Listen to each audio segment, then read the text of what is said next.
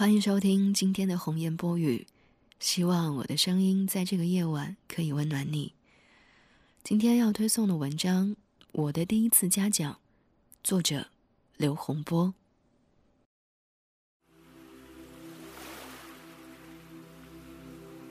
小时候，我最大的愿望，就是看海。而在我的老家，形容河水叫趴池，能看大趴池，在我幼小的心里，老是显得那么渴望而又不可及。高中之后，阴差阳错做了人生最正确的事情，就是穿上蓝色的军装，到青岛当了一名海军战士。部队的驻地在海边，百无聊赖的时候，喜欢到海边转转。成为我最惬意的事情。海水退潮后，海边总能捡到很多令我好奇的玩意儿，当地叫做赶海。对于从趴池之地走出来的旱鸭子来说，海水啊无比的神奇。第一次来海边就猛猛地喝了一大口海水，我才知道海水有多咸有多涩，为此拉肚子好几天。海边有螃蟹，有海星，有海藻，这些东西在我们的老家很少能遇见。在这里可以白捡，真的让我高兴了很久。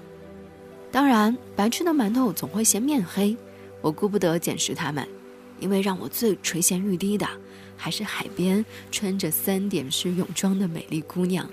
你想啊，有美丽的姑娘，有温柔的海风，有丰富的海产，这样风光秀丽的景色，让我觉得这个城市真的很有意思，处处都是宝藏。在海边溜达一段时间之后，我发现人还是现实点儿吧，眼里所能看到的，最后得到实惠的，也只有海边的海产了。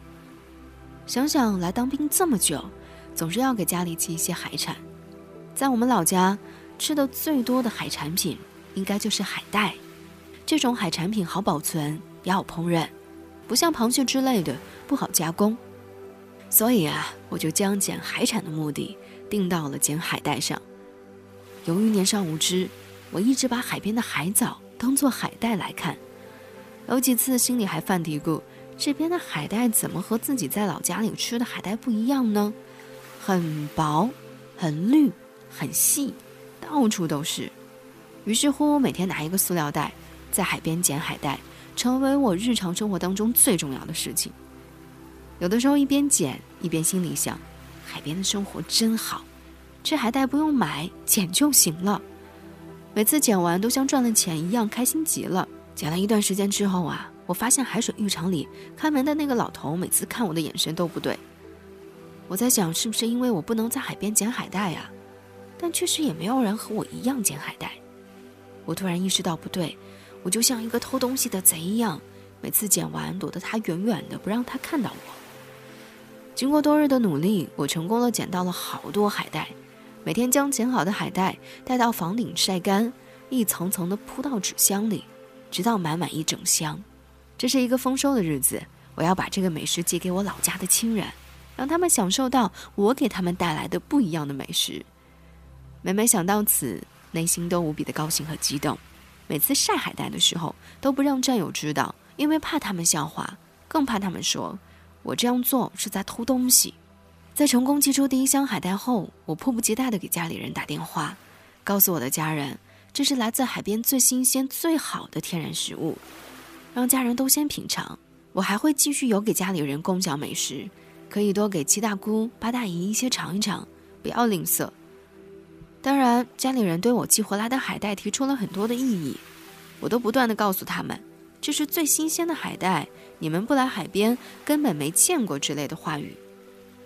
当然，有几次家里人也打电话质疑过我邮的海带，说某某亲戚吃了我的海带一直拉肚子，问我为什么，我就粗略地回答他们，肯定你们没有将海带煮熟。但是家里人都说煮的越熟，海带就像一锅粥一样粘稠，让我不要再邮了。家里人都不喜欢吃，而且吃了老拉肚子。我还气不打一处来的想，真是有再好的东西，你们也没有福气享受。不捡海带一段时间后，有一天下午。我继续在海边溜达，海边的海带异常多。不一会儿，海边来了很多的人，是成群结队的大学生社团组织，在海边赶海。他们每一个人手里都拿着黑色的塑料袋，在海边拼命地捡拾着我眼中的海带。我当时想，看吧，识货的人还是很多的，大家都在捡拾海带，说明这个海产还是很抢手的。我怕他们都捡完，以后我就再都捡不上了。于是我跑回单位，从炊事班里找来一个装大米的袋子，跑到海边，来到了人群当中，和一群大学生一样，拼命地抢食海带。